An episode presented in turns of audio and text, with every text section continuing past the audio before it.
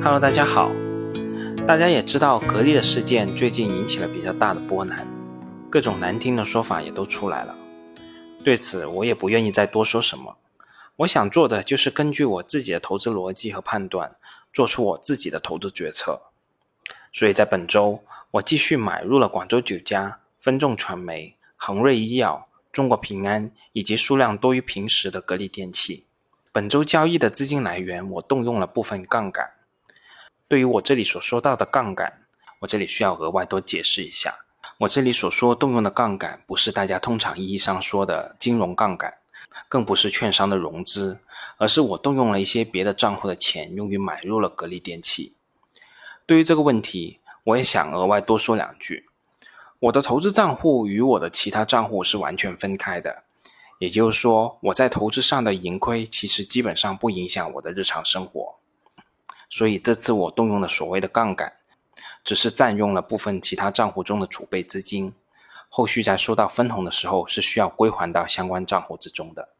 这是我的投资体系在冰山下面的一部分。而对于这次格力电器的员工持股计划所引发的争议，我是不愿意再评论这件事了，因为我觉得没有必要。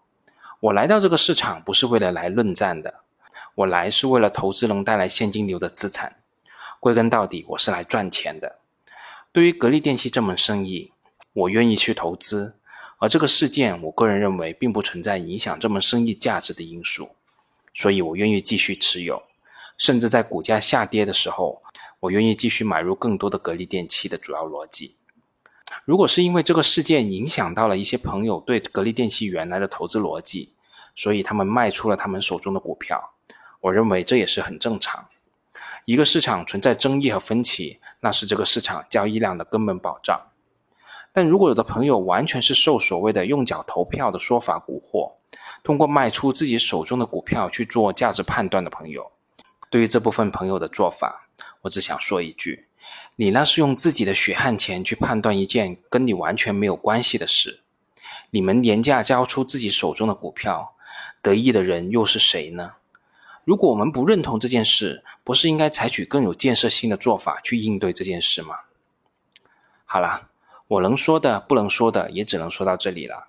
其实我个人对于这件事并没有太明确的判断，很多反对的股东朋友的意见我也是部分认可，我也非常支持他们在即将到来的股东大会上表达他们的意见。而我自己的选择是听其言，更要观其行，在企业根本价值没有发生大的变化之前提下。我会坚持持有这一项我认为是有价值的资产。如果我的选择是错误的，我会勇于承受由此带来的后果。我不会去怪格力电器，不会去怪董阿姨，不会去怪我们的市场，更不会去怪证监会。能责怪的只能怪我自己考虑不周，投资体系仍不完善。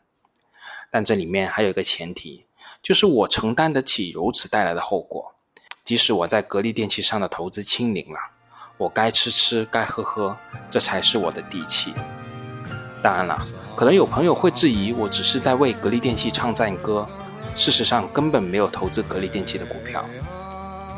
对于这个问题，我刚好计划到珠海格力总部参加公司的年度股东大会，所以我这里打了一张截止六月二十四日收盘我本人账户所持有的深圳市场的股票清单，作为参加格力股东大会的持股证明。我也把它放到这里面来。至于我所控制的其他账户的持股清单，我也懒得去弄了。反正我本人账户的持股数量也不算少了，足以证明我所说的。好了，本周我就说这么多，我们下周再见吧。